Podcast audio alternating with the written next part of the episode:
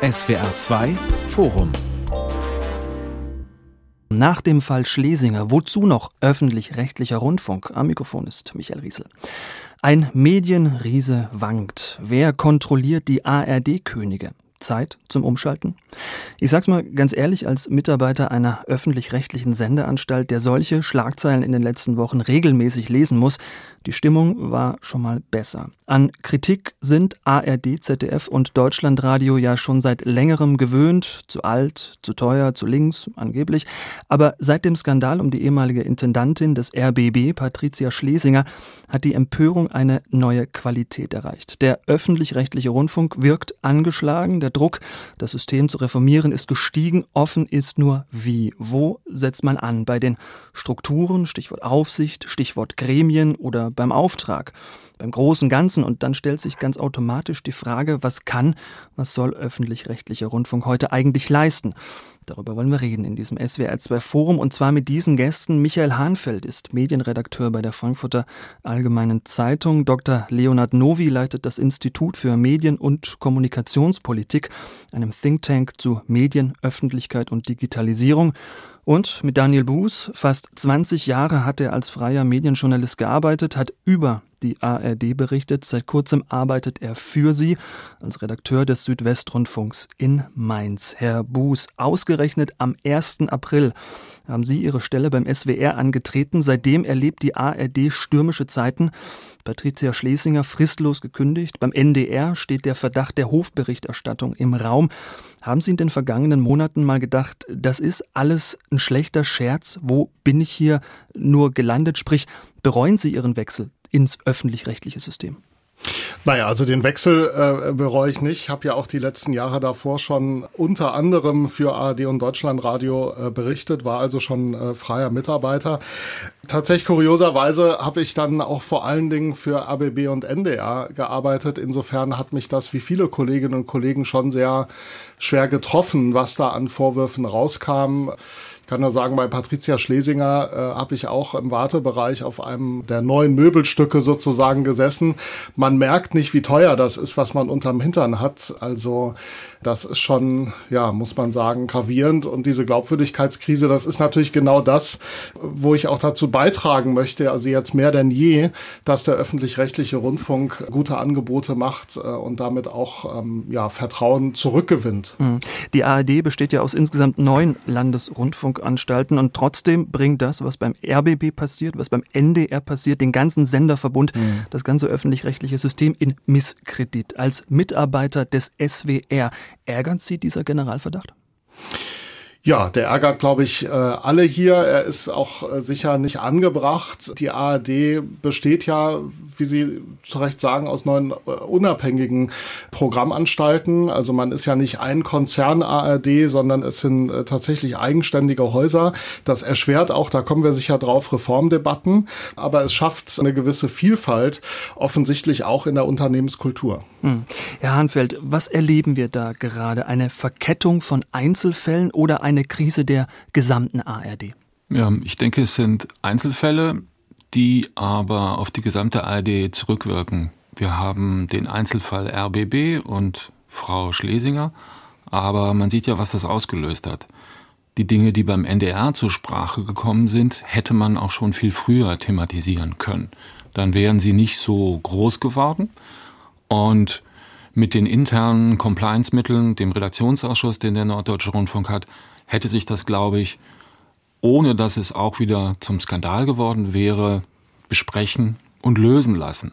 So aber war es auch in dem Fall so, dass die Dinge nach außen gegeben werden mussten, damit etwas passiert. Und so war es ja beim RBB auch. Das heißt, wenn in einer ARD-Anstalt Missstände offenkundig werden, aber Mitarbeiterinnen und Mitarbeiter nicht den Eindruck haben, wir können das hier selber lösen, dann geht es über die Presse und dann fällt es auch unberechtigterweise auf die gesamte ARD zurück. Und das ist das, was wir gerade erleben. Hm. Herr Novi, Sie haben das, was da nach dem Fall Schlesinger passiert ist, mit einem Erdrutsch verglichen. Zitat, es geht ums Ganze. Was meinen Sie damit? Was steht da gerade auf dem Spiel für die ARD, für den öffentlich-rechtlichen Rundfunk? Ja, also um mit einer weiteren Metapher einzusteigen, man könnte auch sagen, das ist sowas wie der perfekte Sturm für die ARD, aber eben ein Sturm, der jetzt nicht einfach plötzlich über uns gekommen ist, sondern in dem sich, wenn man so will, Stimmungen, Unzufriedenheit, äh, auch einfach Probleme, Reformbaustellen der ARD ganz plötzlich eben Bahn ähm, brechen. Das ist das Problem, vor dem wir stehen. Und deswegen glaube ich, äh, es geht tatsächlich ums Ganze. Es ist, wenn man so will, eine Systemkrise in vielerlei Hinsicht. Da geht es dann um einzelne Baustellen, vor allem die Frage der, der Kontrolle, aber eben auch nicht nur. Es ist aber, glaube ich, auch, wenn man so will, eine Art Identitätskrise der ARD insgesamt, die wir da erleben und damit verbundene Akzeptanzkrise, wenn es um die ähm, Be Bevölkerung geht und die Zuschauerinnen und, und Zuschauer, die Hörerinnen und Hörer der, der ARD. All das hängt jetzt ähm, zusammen, äh, wird heftig äh, politisch äh, diskutiert und da vermischen sich dann strukturelle Fragen, also die strukturelle Kritik an der ARD, so wie sie aufgestellt ist, aber auch inhaltliche Fragen, Fragen der Programmgestaltung Veranstaltung Themen, über die wir ja auch nicht erst seit gestern diskutieren, aber plötzlich mit einer ganz anderen Vehemenz und äh, Lautstärke. Und dahinter stehen natürlich auch handfeste Interessen, ja, unterschiedliche Vorstellungen über die Medienordnung dieses Landes, also Ordnungspolitik, wenn man so will. Und nicht zuletzt eben auch äh, Ideologien. Also die Frage, welche Berechtigung hat denn überhaupt diese historisch bedingte Sonderstellung der durch Gebühren finanzierten oder des durch Gebühren finanzierten öffentlich-rechtlichen Rundfunks, welche hat die denn heute im digitalen Zeitalter ähm, auch noch? All das kommt jetzt zusammen und umso wichtiger ist es, es, äh, dass wir darüber auch eine breite öffentliche und eine konstruktive Debatte führen. Mhm. Sie haben das gerade aufgezählt, Systemkrise, Identitätskrise, Akzeptanzkrise. Äh, Herr Hahnfeld, in der Geschichte der ARD, da gab es ja immer wieder mal Skandale, Schleichwerbung in Vorabendserien, Korruption beim Kinderkanal. Warum hat das, was gerade ans Licht kommt, eine scheinbar andere Qualität? Ich glaube, es hat sich ähm, angehäuft. Und ich denke, man hat aus den Skandalen der Vergangenheit dann auch nicht die, so die richtigen Schlüsse gezogen. Beim Mitteldeutschen Rundfunk hat man das getan mit einer Compliance, die jetzt für die ARD offenbar vorbildhaft ist. Aber wenn man sich das so anschaut, dann hat die ARD nicht so den Eindruck vermittelt, dass sie aus den Sachen dann auch so wirklich lernt. Nehmen wir mal den Hessischen Rundfunk mit dem früheren Sportchef Herr Ewig. Das war eiskalte Korruption. Der hat Sportberichterstattung im öffentlich-rechtlichen Rundfunk bezahlen lassen. Und das wurde bis dato dann immer irgendwie gelöst, landete auch vor Gericht. Aber ich glaube, es wird erst jetzt so offenbar, und das bekommen jetzt alle Mitarbeiterinnen und Mitarbeiter des öffentlich-rechtlichen Rundfunks zu spüren, dass das so ganz langsam das Vertrauen in den öffentlich-rechtlichen Rundfunk Stück für Stück ausgehöhlt hat. Dann kommt dann eins nach dem anderen, das geht über Jahre. Und im Augenblick hat das dann wirklich so einen Kulminationspunkt und es macht wirklich Peng. Das Verhalten von Frau Schlesinger beim RBB. Und das wird, glaube ich, von den Mitarbeiterinnen und Mitarbeitern des öffentlich-rechtlichen Rundfunks auch selbst so empfunden. Denn sonst hätten wir das jetzt gar nicht. Sonst wüssten wir die Sachen vom RBB nicht. Und als Zuschauer, Zuschauerin, als Beitragszahler hat man dann vielleicht den Eindruck, naja, vielleicht ist das ja bei denen überall so. Und das ist der Punkt, an dem wir gerade sind. Herr Buß, erleben Sie das auch so, dass Vertrauen in den öffentlich-rechtlichen Rundfunk bröckelt? Ja, ist immer die Frage, worauf man da schaut. Ne? Also wenn man auf die Nutzung schaut der Angebote, wenn man das auch als Maßstab nimmt für Vertrauen, so, dann ist die Nutzung natürlich weiter stark. Ähm, wenn man sich mit Kolleginnen und Kollegen unterhält, die jüngst beispielsweise bei der IFA, der Messe in Berlin war, nach dem Schlesinger Skandal, also tatsächlich auf der anderen Straßenseite des, des RBB, wo sozusagen der Sturm tobte, die dann sagen, von 100 Gesprächen, die sie geführt haben auf der Messe, äh, haben sich zwei um die Skandale gedreht, die Leute interessieren interessieren sich sozusagen für das Selfie mit der Maus, die da rumläuft, ja. Das ist dann äh, vielleicht nochmal eine andere Ebene. Natürlich bekommen wir äh, innerhalb der Medien und auch zusammen sozusagen mit der Medienpolitik da ein anderes Bild, wie so oft, ja, als äh, in, der, in großen Teilen der, der Bevölkerung. Aber ich sehe äh, schlicht, dass das Risiko da ist, wenn der öffentlich-rechtliche Rundfunk diese Chance, die aus dieser Krise erwächst, jetzt nicht nutzt, ja, und nochmal deutlicher auch äh, Reformfähigkeit zeigt, zum Beispiel, äh, unter anderem auch was Kontrollinstanzen angeht, dass das dann sozusagen auch längerfristigen Schaden nehmen kann. Und ich glaube, was wir jetzt erlebt haben, ist, äh, dass offenkundig wurde, dass dieses öffentlich-rechtliche System über viele Jahrzehnte ähm, sich weiter ausgebildet hat, auch gewachsen ist durchaus und in einigen Häusern, das ist wie gesagt ja sehr divers, aber in einigen Häusern offensichtlich sowas wie Kontrolle und äh, Habachtstellung auch in den Gremien nicht richtig mitgewachsen ist. Und da jetzt nachzujustieren, das passiert ja jetzt auch, halte ich auch äh, beispielsweise für die Medienpolitik für eine besonders wichtige Aufgabe. Hm. Herr Hanfeld, nochmal ganz kurz zurück zum Fall Schlesinger. Sie haben vom System Schlesinger geschrieben. Gerade versucht ja die Generalstaatsanwaltschaft in Berlin dieses System zu ergründen, ermittelt gegen die Ex-Intendantin wegen des Verdachts der Untreue und Vorteilsannahme. Schlesinger selbst hat in einem Interview gesagt, Zitat, viele der Vorwürfe stimmen nicht. Ist das für Sie vorstellbar, dass dieser ganze Skandal so ähnlich endet wie die Affäre um unseren ehemaligen Bundespräsidenten Wulff? Viel Aufregung und irgendwann werden wir sagen, diese Frau Schlesinger, wir haben ihr Unrecht getan? Nein, das glaube ich nicht. Das wird anders laufen als im Fall von Herrn Wulff. Es kann sein, dass justiziabel von dem Verhalten, das Frau Schlesinger an den Tag gelegt hat, nur ein geringer Teil ist. Ich könnte mir vorstellen, dass es dann zum Schluss um die Abrechnung geht ihrer Essen, die als Geschäftsessen ausgewiesen sein sollten, aber den Gästen gegenüber so nicht vertreten worden sein sollen, um dann am Schluss auch noch die Rechnungen mutmaßlich zu verändern. Aber das gesamte Verhalten von Frau Schlesinger ist, würde ich mal sagen, einer Intendantin des öffentlich-rechtlichen Rundfunks unwürdig. Und das wird hängen bleiben. Und bei Herrn Wulff war es, glaube ich, so, dass wirklich die Presse sich an die eigene Nase fassen musste, danach, wie sie auf den losgegangen ist.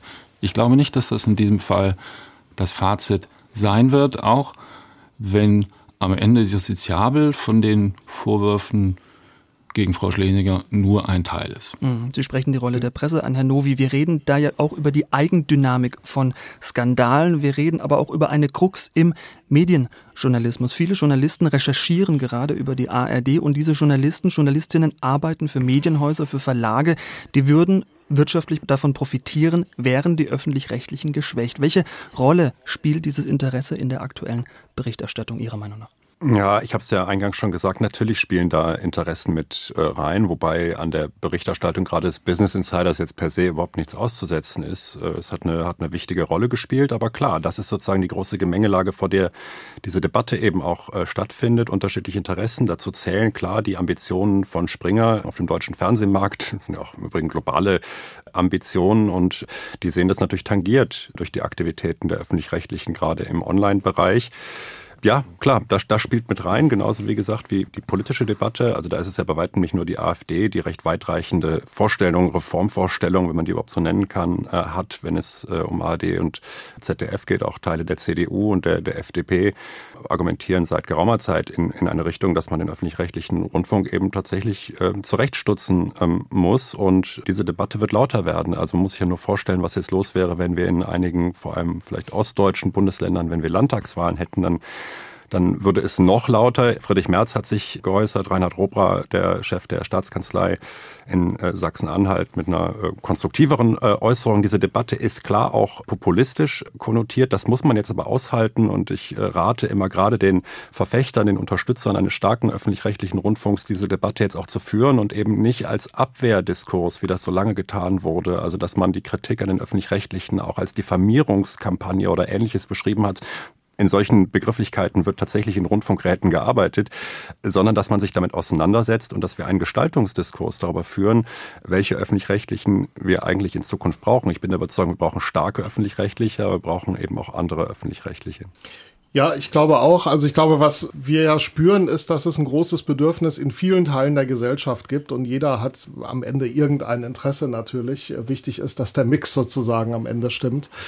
Was wir, glaube ich, spüren, ist, dass es ein großes Bedürfnis gibt, äh, darüber zu diskutieren und einen Weg zu finden, was ist der öffentlich-rechtliche Rundfunk der Zukunft, was ist er uns wert, ähm, welche Rolle soll und muss er auch in dieser Gesellschaft spielen. Unter dem Vorsitzenden Tom Buro in seiner Regelvorsitzzeit wurde ja auch äh, in der ARD ein Zukunftsdialog geführt. Das fand ich per se sozusagen den richtigen Ansatz, ja, zu sagen, wir wollen auch mit den Menschen darüber reden, äh, was wollt ihr eigentlich von uns, wofür braucht ihr uns? Und ich glaube, dass dieser Dialog noch nicht zu Ende ist, sondern jetzt sozusagen äh, erst richtigen Wumms sozusagen bekommt. Interessant finde ich da ja auch, auch die Facette, wer führt diesen Dialog eigentlich? Also selbstverständlich sollen die Sender und Senderverantwortlichen ihn mitführen. Aber wer in unserer Gesellschaft ist, sagen wir mal, die richtige Institution möglicherweise auch, um, um diesen Dialog konsequent voranzutreiben? Sind das die Länder? Der Bundespräsident war da wohl irgendwie auch mal schon im Spiel. Sind das die Sender? Sind das die Gremien möglicherweise? Ich glaube, dass den Gremien, wenn die sich jetzt professionalisieren und auch mehr Unterstützung bekommen, durch äh, teilweise größere Geschäftsstellen, dass da auch ein großes Potenzial noch liegt, sozusagen als die Stellvertreter der Beitragszahlenden letztlich auch eine solche Debatte voranzutreiben und damit am Ende den öffentlich-rechtlichen Rundfunk nach gut 70 Jahren in diesem Land auch wieder letztlich zu stärken. Hm. Wenn ja, kann ich wieder kurz anschließen? Äh, also weil das würde ich wirklich unterschreiben. Also auch nur zurückkommt auf die Frage äh, Akzeptanz der öffentlich-rechtlichen. Es ist ja tatsächlich so, wie Herr Buß es vorhin gesagt hat, dass im Prinzip die Akzeptanz in vielerlei Hinsicht ja auch gestiegen ist. Also wenn, man sich anschaut, wie, wie die öffentlich-rechtlichen genutzt werden und durchaus auch, was die Leute in Umfragen an, angeben, ähm, welchen Medien sie vertrauen, gerade in Zeiten von Corona, Krieg und Krise dann ist eine gewisse Akzeptanz für die öffentlich-rechtlichen ja gegeben. Und gleichzeitig ist es eben so, dass die Leute sich an einzelnen Punkten stören. Das hat einfach auch mit neuen gesellschaftlichen Realitäten zu tun. Die äh, Gesellschaft hat sich in den letzten Jahrzehnten geändert. Die Leute wollen mitreden. Die Leute sind durchaus kritischer und sie können ihre Kritik ja eben heute auch viel deutlicher artikulieren. Und dann gibt es natürlich eine gewisse Gruppe, die da hardcore auch ideologisch unterwegs ist, die unweigerlich AD und ZDF als Staatsfunk und Lügenpresse und so weiter denunzieren. Aber das ist eine lautstarke, überproportional vertretene Minderheit. Ansonsten, glaube ich, ist eine grundsätzliche Akzeptanz schon auch ähm, gegeben. Wir sehen das an den Anschaltquoten, aber die Leute wollen eben mitreden. So, und dann ist die Frage, wie organisiert man denn diese Debatte über die Zukunft öffentlich-rechtlicher Medien, die Zukunft unserer Medienlandschaft insgesamt in Deutschland? Das ist der Punkt, an dem wir gerade stehen. Und da stelle ich sowohl auf Seiten der Medienpolitik als auch auf der Sender eine gewisse Tendenz fest, das dann doch wieder unter sich auszumachen, ausmachen zu wollen, so wie wir das beim Medienstaatsvertrag, der ja gerade verhandelt wurde, trotz des Versprechens auf Beteiligung, da gab es ein Beteiligungsverfahren, erlebt haben. Das war ein Beteiligungsverfahren, das hatte den technokratischen Appeal einer Beteiligung für eine Umgehungsstraße in einer kleinen Kommune. Da kann ich mich ja irgendwie auch beteiligen. Ich muss aber davon wissen, es wurde überhaupt nicht öffentlich gemacht. Und das Gleiche gilt auch für die Formate, die die Sender gewählt haben. Also der ARD-Zukunftsdialog, ja, sicher gut gemeint. Dann gibt es so ein paar Formate, hat Tom Buro ja zu Beginn seiner Amtszeit gemacht. Da äh, hat er sich dann sozusagen der Öffentlichkeit in so Townhall-Inszenierungen gestellt. Das ist, wirkt relativ gescriptet. Das ist eine, für mich eine Simulierung von Beteiligung, wo sich der Intendant dann so im Stil eines kümmernden Spitzenpolitikers seinen Zuschauerinnen stellt. Also ich glaube, da ist wirklich mehr möglich. Warum haben die Sender nicht schon aus Anlass des Medienstaatsvertrags auf diese Möglichkeit der Beteiligung aufmerksam gemacht? Mhm. Wenn ich da schon gleich ähm, einhaken darf, Herr Dovi, ich gebe Ihnen da vollkommen recht. An so einem Townhall-Meeting durfte ich auch mal teilnehmen. Das ist eine lächerliche Veranstaltung, weil es ist komplett durchgescriptet. Es gibt Slots für die Gäste, es gibt eine Menge Gäste, die dann da kurz zu Wort kommen, aber jeder ist Stichwortgeber und auch die Zuschauerinnen und Zuschauer in der Sendung im Studio sind, merken das, dass sie Stichwortgeber sind, dass es im Grunde genommen nur nicht um eine offene Debatte geht, sondern so ein Format zu füllen. Und was die Beteiligung an dem Medienstaatsvertrag angeht, war mein Eindruck, die Politik möchte das gar nicht, dass das bekannt wird. Ich habe es bei uns in der Zeitung ein paar Mal offensiv publiziert. Ich habe richtig hin, reingeschrieben, hier ist die Internetadresse, da sollt ihr euch melden, wenn ihr Ideen habt wie ARD und ZDF in Deutschlandradio aufgestellt sein sollen. Das haben wir übrigens in den Medienmagazinen äh, des ARD Hörfunks auch gemacht und ich erinnere mich, dass ich auch für die ARD einen sogenannten Sammelbeitrag gemacht habe, also für alle Infowellen zum Beispiel, in dem das auch publik gemacht wurde. Ja. Also es, es, es gab da schon journalistische Bemühungen, das einfach deutlich zu machen, da ist jetzt ein Kanal offen. Aber ich bin mir nicht so sicher, dass die Medienpolitik den auch wirklich genutzt hat. Dafür war das dann auch zu kurzfristig. Das mussten dann zum Beispiel Journalisten rausfinden und weiter mitteilen und so sollte man das nicht machen. Mein Eindruck ist, dass sich die Sender und die Medienpolitik bei uns im Land die Bälle immer nur so zuspielen. Und zwar immer, dass er möglichst im Feld des anderen liegt. Nach dem Motto, tut ihr doch was. Ja, Reform. Nee, also, das ist eine Aufgabe der Politik. Wieso? Das sollen die Intendanten machen. Führt darüber eine Debatte, macht uns Vorschläge. Und so geht das seit Jahren. Aber es ist, äh, ich finde, es ist sozusagen ein System, das klare Stärken und klare Schwächen hat.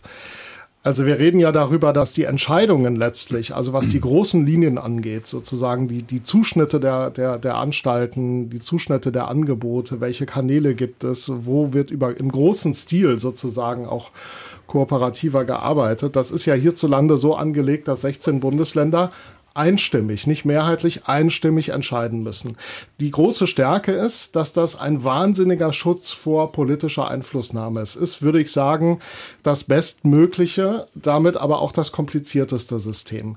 Ja, äh, das heißt, es müssen 16 Länder mit ganz verschiedenen, auch, auch politischen Schattierungen müssen sich einig sein, wie die ARD, das ZDF oder auch Deutschlandradio am Ende aufgestellt sein sollen. Gleichzeitig gibt es einen Auftrag, der, muss man ja sagen, fast allumfassend ist. Ja, da gehört das komplette programmliche Spektrum dazu. Der Auftrag ist auch, das haben wir jetzt nochmal bei dem Beschluss äh, in Karlsruhe, Bundesverfassungsgericht zur letzten Beitragserhöhung auch nochmal alle in Stammbuch sozusagen öffentlich-rechtlich geschrieben bekommen.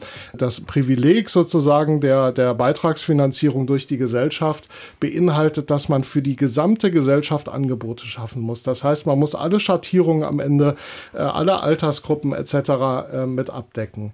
Die Sender sind national wie regional äh, letztlich in der Verantwortung, im Prinzip fast alles zu machen. Und äh, nur die Politik könnte jetzt den Rahmen etwas enger fassen, wenn das mit der Verfassung kompatibel wäre. Und genau das passiert aus diesen äh, besagten Gründen am Ende nicht. Insofern verstehe ich schon, dass da zum Beispiel Programmverantwortliche in einer gewissen, ja, wie soll man sagen, Zwickmühle stecken. Herr Novi, auf Seiten der ARD will man Konsequenzen aus dem RBB-Skandal ziehen. In Zukunft soll es einheitliche Standards geben für die Kontrolle der Sender durch Verwaltungsrat und Rundfunkrat. Außerdem will man die Vertreter dieser Gremien, Sie haben schon angesprochen, besser schulen. Um mal im Bild zu bleiben, reicht das, um den von Ihnen angesprochenen Erdrutsch zu stoppen? Nee, eben nicht. Also ich glaube, da äh, man kann jetzt sozusagen positiv könnte man mal feststellen, okay, diese Art Reformen, die kriegt die ARD vielleicht auch noch alleine hin. Also da gibt es tatsächlich aus meiner Sicht positive Signale, äh, wenn es gerade um Compliance und, und Kontrolle geht, vor allem aber Compliance, also in den Geschäftsleitungen dann auch. Äh, das ist aber, wenn man so will, Nachvollzug dessen, was angesichts der Größe dieser Unternehmen eigentlich selbstverständlich sein sollte. Und Sie haben es erwähnt, also äh, Kontrollmechanismen, auch vernünftig arbeitende Geschäftsstellen ähm, und so weiter. Und da muss man sich einfach noch mal vor Augen führen, dass das, was beim RBB geherrscht hat, dann wirklich auch skandalös ist äh, und skandalös war. Das ist nicht in allen Landesrundfunkanstalten so der Fall, aber es ist, äh, spricht doch einiges dafür, auch gewisse Standards dann mal zu vereinheitlichen. Und das sind sozusagen die akuten Probleme, die wir sehen. Und dann, wie soll ich sagen, kaskadiert das so weiter. Der nächste Punkt sind die Gremien insgesamt. Also die Frage, können sie ihrer Verantwortung äh, nachkommen? Haben sie die Kompetenzen? Haben sie die Kapazitäten dafür? Darüber denkt man jetzt auch nach. Da gibt es äh, äh, positive Signale. Dann die Frage des Selbstverständnisses Selbstverständnisses? Ja, also wollen Sie überhaupt Ihrer Verantwortung nachkommen? Mit welchem Selbstverständnis ähm, ähm, sind Sie unterwegs? Das hängt natürlich beides miteinander zusammen. Auch da haben wir wirklich große Probleme beim RBB äh, erlebt. Und da wird es dann schon sozusagen ein, ein bisschen grundsätzlich. Dann sind wir dann letztlich auch bei der Frage nicht nur der Effektivität, also ihrer Kapazitäten. Können die wirklich senderfern arbeiten? Wie sind die aufgestellt? Haben die Beratung? Wer arbeitet ihnen zu? Das war bislang viel zu eng am, an der Hausspitze, an die Hausspitze äh, gekoppelt. Aber es hört da auch nicht auf. Also ist es dann auch für mich die Frage, wer sitzt in so einem Gremium? Inwieweit ähm, werden Sie denn Ihrer wirklich wichtigen Legitimationsfunktion gerecht? Wir operieren da seit Jahrzehnten mit dem Ansatz, dass da die sogenannten gesellschaftlich relevanten Gruppen vertreten ähm, sein sollen. Das ist ein gut gemeinter Ansatz, aber er hat sich für meine Begriffe dann doch äh, überholt, weil wenn man sich anschaut, wer da drin sitzt, trotz Verbesserungen in den letzten Jahren im Zuge des ZDF-Urteils und so weiter, sind das nach wie vor vor allem Funktionseliten, die ihre Organisationen vertreten. Diese Gremien sind weitgehend weitgehend überaltert. Es sind nach wie vor viele alte äh, weiße Männer, auch nicht überall, aber in, in, in, in vielen dieser Gremien. Und das würde man dann doch heute ganz anders machen. Und ich ähm, rate halt dafür, auch diese Situation, in der wir aktuell stecken, über, die, über diese ganzen akuten, virulenten Baustellen von Kontrolle und Compliance hinaus auch zum Anlass zu nehmen, sich der Frage zu stellen, was wir eigentlich von den Gremien, vor allem von den Rundfunkräten ähm, erwarten, die ja das entscheidende Unterscheidungsmerkmal ausmachen zu privaten Medien. Öffentlich-rechtliche Medien sind eben unsere Medien. Wir sind nicht Kundinnen und Kunden, die man in so einem Townhall-Dings da mal eben abfrühstücken kann, sondern wir sind Teilhaber, wir sind Auftraggeber dieser Medien und wir werden vertreten durch die ähm, durch die Gremien. Also da kann man wirklich noch mehr tun. Da könnte man jetzt im Detail reingehen. Was macht der Verwaltungsrat? Was macht der Rundfunkrat? Äh, aber dazu kommen wir ja dann vielleicht auch noch. Ich halte das übrigens auch für einen ziemlichen Knackpunkt sozusagen jetzt in der, in der ganzen äh, Zukunftsdebatte, dass die Gremien, wie soll man sagen, eine andere Wertigkeit auch bekommen, auch von der Politik äh, wertiger wahrgenommen werden zum Teil. Gibt es da, glaube ich, Nachholbedarf äh, und dass sie professionalisiert werden. Ich saß vor einem Jahr ungefähr noch äh, als Berichterstatter im, im Rundfunkrat, also am Rundfunkrat als Berichterstatter.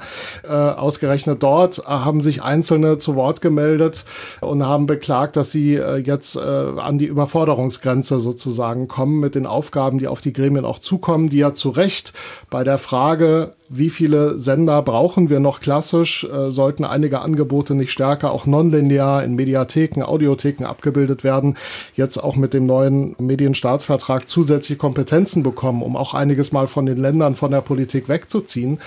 Aber da braucht es natürlich einen ganz anderen ähm, professionellen Unterbau, mitunter auch eine Beratung über sozusagen externe Agenturen, Gutachtersysteme etc. Da wird jetzt nachjustiert in einzelnen Häusern. Einzelne sind da auch schon äh, ganz gut, ganz gut aufgestellt. Und ich glaube, die Gremien sozusagen als Kollektiv, ja, die ja eine Vielfalt der Gesellschaft zu Recht, finde ich, abbilden, denen kann eine ganz andere Rolle auch noch äh, zukommen. Das muss nicht unbedingt bequem sein, letztlich für die Programmverantwortlichen. Aber ich finde, in den Gremien liegt letztlich sowas wie auch äh, eine Zukunftsverantwortung. Aber schauen wir da mal auf den Ist-Zustand. Der ist noch wirklich ein bisschen anders. Wenn ich mir anschaue beim RBB, 29 Mitglieder hat der Rundfunkrat. Zur Wahl der Interimsintendantin erscheinen von diesen 29 nur 20. Da frage ich mich, haben neun von denen wirklich so viel wichtigere Termine gehabt?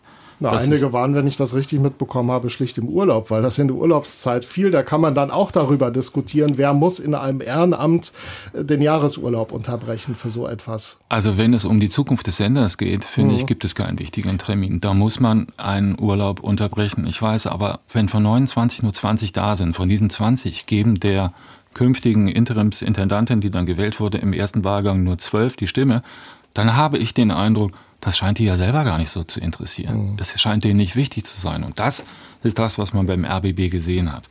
Da gab es Absprachen zwischen der Intendantin und dem Chef des Verwaltungsrats. Der Rest des Verwaltungsrats, was haben die denn gemacht? Haben die mhm. keine Fragen gestellt? Haben die sich das alles vorsetzen lassen? Und wenn ja, warum? Wenn die Intendantin eine exorbitante Gehaltserhöhung bekommt. Das wird nur zwischen Zweien besprochen und alle anderen sagen, okay, das ist so. Es werden keine vollständigen Protokolle angefertigt über Auftragsvergaben. Wofür ist ein Verwaltungsrat da? Das sind wirklich drängende Fragen.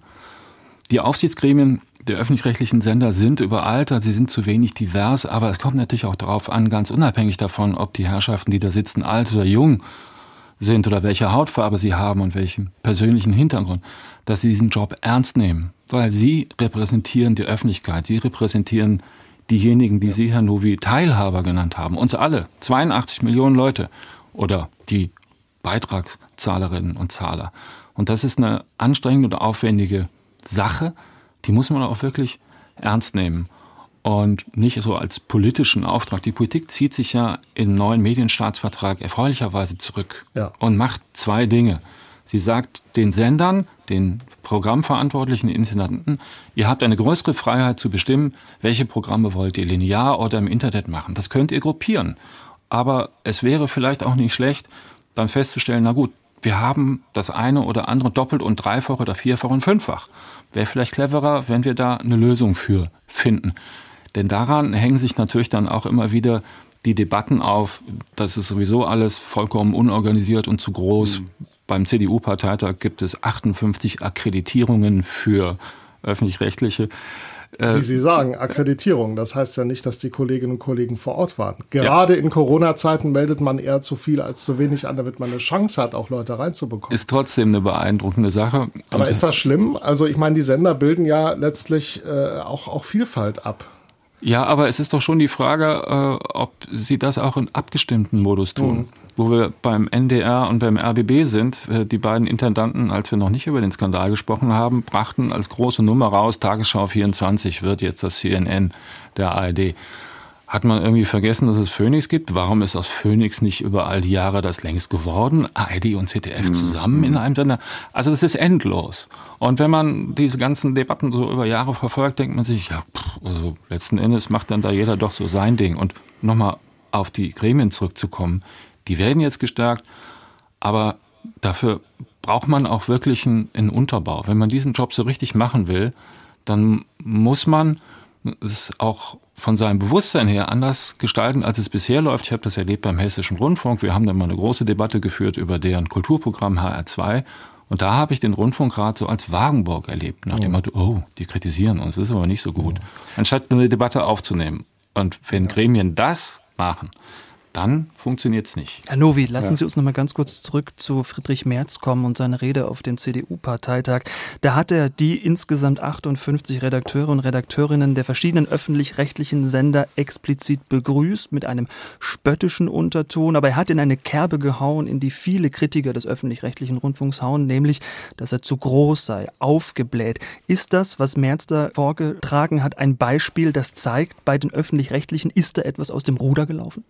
Äh, ja, er hat das natürlich äh, genutzt. Ich würde mich da insgesamt Herrn Buß anschließen. Ist ein bisschen wie bei Donald Trump, der macht das ja auch in jeder Rede, wobei damit tut man jetzt wahrscheinlich Herrn Merz Unrecht, ne? aber Trump adressiert dann immer die Medien und verbindet das mit einer, mit einer Medienschelte. Also ich würde mich jetzt nicht an der Zahl der dort akkreditierten Journalistinnen ähm, äh, aufhalten, aber klar ist auch, dass wir jetzt über äh, Strukturoptimierung durchaus mal nachdenken ähm, können. Das muss ja nicht irgendwie zu einem insgesamt geringeren Volumen führen. Ich glaube im Übrigen auch, dass sich sowas wie Beitragssteigerungen in Zukunft wahrscheinlich nicht vermeiden lassen, allein schon wegen der Inflation und den Pensionslasten und nicht zuletzt aber wegen der weiter notwendigen Digitalisierung und dem, was da ähm, anfällt. Es wird schwer genug, den Beitrag stabil zu halten, aber um dafür eine Legitimation zu erhalten, äh, und aufrechtzuerhalten, ist es dann eben wichtig, dass man sich dann doch bemüht, dort Effizienz und Optimierung herzustellen, wo es eben geht und wo es nicht auf Kosten der Qualität des Programms geht. Und da ist gerade im Fall der ARD, also da würde ich jetzt nicht über das Deutschlandradio reden, sondern äh, das gerade dann im, im, Fall der ARD ist das aus meiner Sicht durchaus noch äh, Potenzial. Aber wichtig ist eben, dass diese Debatte jetzt eben konstruktiv und nicht populistisch ähm, geführt wird. Also dass wir da nicht jetzt irgendwelche äh, Schnellschüsse machen. Das ist ja die Situation, in der wir da gerade ähm, stecken, dass dann immer ganz schnell gesagt wird, ja, könnte auch gleich irgendwie die ARD abschaffen oder zu einem, dass, dass dann nur noch lokale Oder mit dem Programme ZDF laufen. fusionieren oder mit dem ZDF fusionieren. Darum geht es aus meiner Sicht nicht, sondern dass man sich ganz genau überlegt, äh, was, was, was, was braucht es denn, aber natürlich dann auch, auch loslassen kann. Und das Beispiel, was Herr Hahnfeld gerade genannt hat, das hat man in der Tat ja schon wieder fast vergessen. Also Phoenix und dann äh, der Aufbau eines neuen CNNs von seitens der ARD. Das ist auch für mich sozusagen als grundsätzlicher Unterstützer dieses Systems, das ist dann einfach schwer zu, ähm, schwer zu verargumentieren. Und dann haben wir noch nicht über die ganzen Gemeinschaftseinrichtungen, ähm, Doppelstrukturen und so weiter in der ARD geredet. Da gibt's jetzt ja eine Arbeitsgruppe, die sich irgendwie darum kümmern soll. Und auch die Medienpolitik hat sich das ja jetzt nochmal vorgenommen. Das wird hoffentlich auch ein bisschen ähm, schneller gehen als beim letzten Medienstaatsvertrag. Und das ist dringend äh, geboten, weil man sonst äh, Tor und Tür für diejenigen öffnet, die ganz anderes im Schilde führen. Ich würde auch nicht äh, sozusagen, also mich wundert es ein bisschen die Aufregung sozusagen um, um die politische Berichterstattung. Das ist jetzt persönlich das Letzte, wo ich ähm, Spardebatten äh, führen würde. Aber ich bin auch dabei, wenn es zum Beispiel darum geht, dass sich die beiden Vollprogramme, das erste und das zweite, auch der Akzeptanz willen, auch stärker äh, unterscheiden könnten und sicher perspektivisch auch müssten. Also mein Lieblingsbeispiel, das hatte ich auch dem früheren SWR-Intendanten zum Beispiel Peter Butkus bei einer Diskussion schon vor äh, weit über zehn Jahren schon vorgehalten, sind die beiden Boulevardmagazine Brisant und Hallo Deutschland. Warum brauchen ARD und ZDF äh, man kann darüber diskutieren, brauchen sie sowas überhaupt? Man kann das unter Vielfaltsgesichtspunkten und auch Boulevardjournalismus kann man ja unter Beweis stellen, geht öffentlich-rechtlich von der Qualität her kann man das machen, aber braucht man es in den beiden Vollprogrammen äh, zeitlich überlappend? Ja, ich habe selbst schon hin und her geseppt und tatsächlich dieselben Bilder gesehen. Ist es wirklich das, was Akzeptanz auch langfristig auch medienpolitisch schafft? Wir haben die Debatte jetzt mit den Royals, also die Beerdigung, die Zeremonie, die bei ARD, bei ZDF und bei Phoenix äh, aber liegt. auch bei Sat 1, aber auch bei RTL. Auch bei Sat 1 und RTL, weil es, weiß man ja jetzt sozusagen, das Fernsehereignis der Geschichte bisher sein wird, was die Zuschauerzahlen weltweit angeht. Natürlich möchte jeder, auch das führt ja zur Akzeptanz, äh, die Quote haben. Ist ja auch klar. Und da findet ein Wettbewerb zwischen ARD und ZDF statt. Das ZDF auf Teufel komm raus versucht die Marktführerschaft auch als Existenzberechtigung zu halten. Das sieht man ja auch bei einigen äh, Programmierungen sozusagen. ZDF kann ich total nachvollziehen nachvollziehen. Da finde ich die spannende Frage, wie nimmt man den Druck raus? Aus, mhm. aus diesem System, das teilweise tatsächlich eben auch einem, einem Quotendruck natürlich erliegt. Und schafft man es, auch, auch noch deutlicher zu machen, warum es ARD und ZDF braucht. Ich persönlich würde sagen, solange wir uns das leisten können, sollten wir es tun, weil diese Vielfalt, wenn die einmal weg ist und wieder gebraucht wird, ist natürlich, wird man nicht wiederholen. Und ein Wettbewerb bei Tagesthemen und Heute-Journal finde ich zum Beispiel wahnsinnig sinnvoll. Aber äh, gerade bei den Vollprogrammen, glaube ich, wird es auch perspektivisch äh, immer stärkere Diskussionen geben, wofür steht da eigentlich im, im Besonderen die ARD und wo das ZDF. Mhm. Bundesweit 73 Radiosender, dazu 21 Fernsehkanäle. Herr Hahnfeld, wenn darüber diskutiert wird, was sollen die öffentlich-rechtlichen eigentlich leisten, dann ist man schnell beim Stichwort Grundversorgung. Wie würden Sie die definieren? Ja, mit der Grundversorgung lässt sich alles begründen und die Grundversorgung mit Bildung, Kultur, Information, Unterhaltung, dem, was für unsere Gesellschaft bedeutend ist in jeder Hinsicht, lässt vieles möglich werden. Und hm, das ist ein, ein sehr schwammiger Begriff, der für die Programmverantwortlichen den Vorteil hat, dass sich das hm, mit ziemlich vielem füllen lässt. Also vor weiß nicht, 15 Jahren hätte kein Mensch daran gedacht, dass wir, um die, das Beispiel von Herrn Buß aufzunehmen, Boulevardmagazine im öffentlich-rechtlichen Rundfunk haben. Ich frage mich auch, wieso? Was soll das? Ist das öffentlich-rechtlich? Kann ich nichts dran erkennen. Das ist Klatsch und Tratsch. Kann man aber auch noch sagen, das gehört aber auch dazu, ist ein Teil der Unterhaltung. Das gegeneinander abzuschichten, ist eine Debatte. Ich finde, die kann man auch und soll man auch immer wieder führen. Die sollte aber nicht ins Grundsätzliche kippen, das ist dann nämlich ähm, falsch. Also wir, wenn wir über Inhalte reden, dann schauen wir uns doch bitte die Inhalte an. Finden wir die sinnvoll? Sind sie berechtigt? Sind sie gut gemacht? Was den Journalismus angeht, kommt es vor allem auf politische Unabhängigkeit an, vor allem auch auf Unabhängigkeit gegenüber der Landespolitik. Ich finde, das ist ein sehr spannendes Thema, nicht nur für den Norddeutschen Rundfunk. Aber die Grundversorgung, glaube ich, wird niemand bestreiten, außer der AfD, aber die sind echt lächerlich. Also mit ihren Abschaffungsforderungen weiß man sofort, was da los ist. Ich finde, die sind unbeachtlich bei dieser ganzen Debatte. Und insofern aber, finde ich, sind Fragen nach der Dimension des Ganzen doch immer berechtigt. Nach dem Motto, machen wir das drei, vier, fünf Mal, ähm, ist das sinnvoll.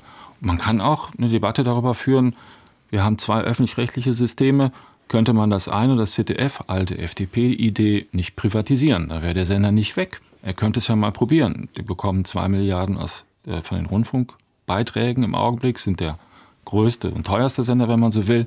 Kann man auch sagen, deren Programm ist ohnehin so sehr aufs Populäre geschichtet, die könnten es ja mal probieren kann man ja diskutieren. Das ist keine Abschaffung des öffentlich-rechtlichen Rundfunks. Zumal es ja Zwischenmodelle gibt. Also Channel 4 in Großbritannien sozusagen äh, ist öffentlich-rechtlich, äh, finanziert sich aber äh, im Wesentlichen beispielsweise über Werbung. Aber ich würde jetzt nicht für die Privatisierung des ZDF sozusagen hier eintreten, eintreten wollen. Hielte ich persönlich jetzt auch für den falschen Weg, aber kann man drüber streiten.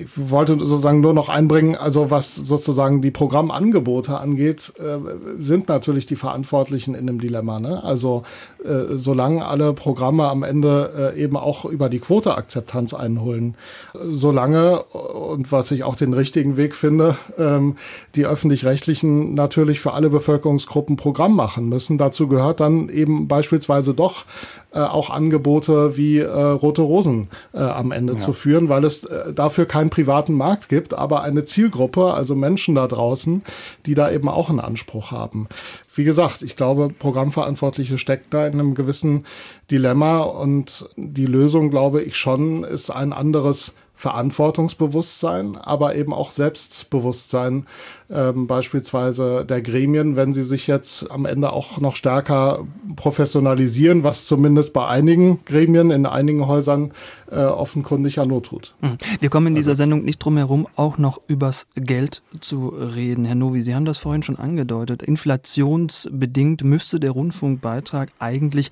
angehoben werden von derzeit 18,36 Euro auf dann ein neues Niveau ab dem Jahr 2024. Herr Hahnfeld, was wäre das für ein Signal? Das wäre ein fatales Signal. Wenn Sie sich anschauen, dass die Energiekosten für jeden in diesem Lande exorbitant steigen und der öffentlich-rechtliche Rundfunk mit den 8,42 Milliarden Euro, die zuletzt der Rundfunkbeitrag erbracht hat, nicht auskommt, ich glaube, das wäre kein gutes Zeichen. Es käme nicht gut an. Ich denke, der öffentlich-rechtliche Rundfunk sollte darüber nachdenken, wie er es schafft, mit diesem Geld, das ist ja nun wirklich nicht wenig, auskommt.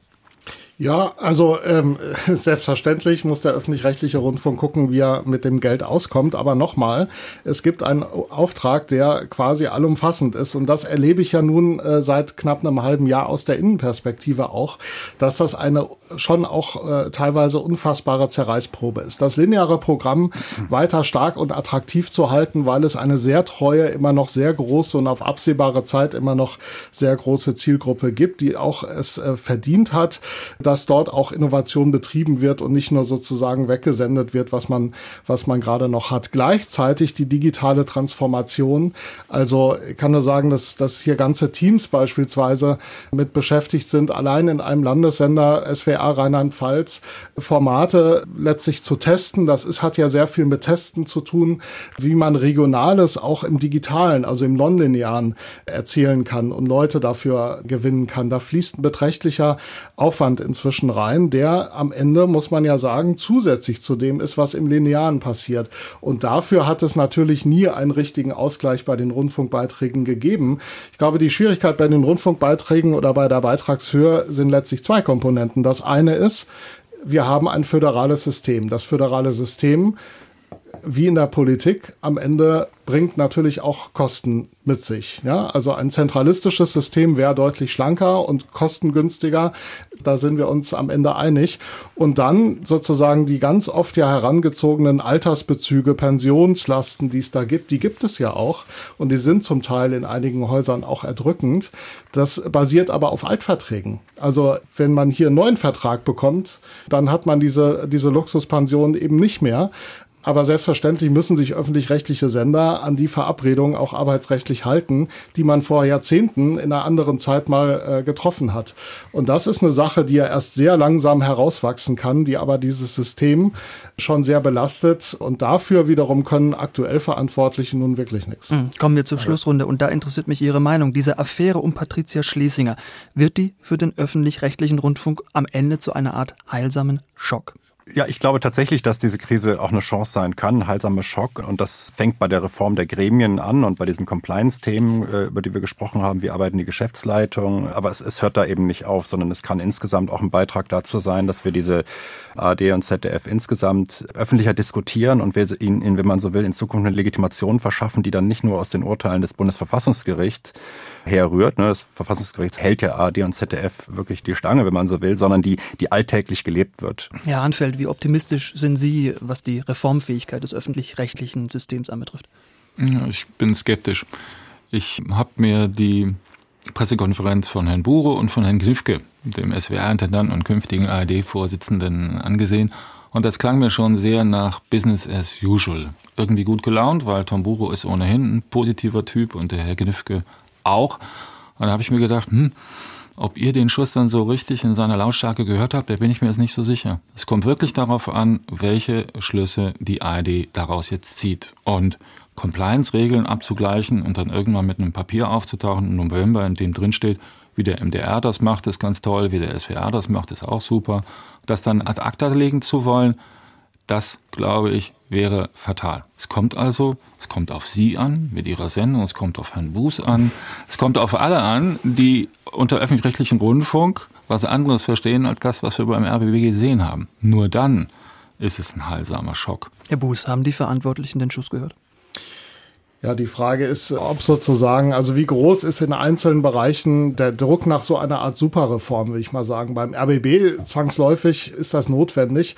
Ich würde jetzt aber schon noch mal eine Lanze auch brechen wollen, sozusagen für das System, wie wir es haben. Man muss ja sagen, die Angebote funktionieren ja. Auch beim RBB hat sich ja sehr schnell gezeigt, dass der Journalismus dort funktioniert, auch in der Verarbeitung und eigenen Aufarbeitung der Skandale. Das war sozusagen, der Skandal Schlesinger war ja sehr eng mit Schlesinger und mit einer Lachsenaufsicht äh, verbunden. Aber programmlich funktioniert es. Und das ist das, was mich auch zum Beispiel jetzt hier in den Sender, speziell Rheinland-Pfalz ist meine Heimat, deswegen bin ich hier in das Regionale gegangen, getrieben hat, schon auch die Lust letztlich mit guten Angeboten auch äh, zu überzeugen, weil ich glaube, das ist das, was am Ende die größte Akzeptanz schafft. Nach dem Fall Schlesinger, wozu noch öffentlich-rechtlicher Rundfunk? Das war heute unser Thema im SWR 12 Forum. Und ich bedanke mich bei meinen Gästen, bei Dr. Leonhard Novi vom Institut für Medien- und Kommunikationspolitik, bei Michael Hahnfeld, Medienjournalist der Frankfurter Allgemeinen Zeitung und bei meinem Kollegen Daniel Buß, Redakteur beim SWR in Mainz. Mein Name ist Michael Riesel. Ich sage danke fürs Zuhören und machen Sie es gut.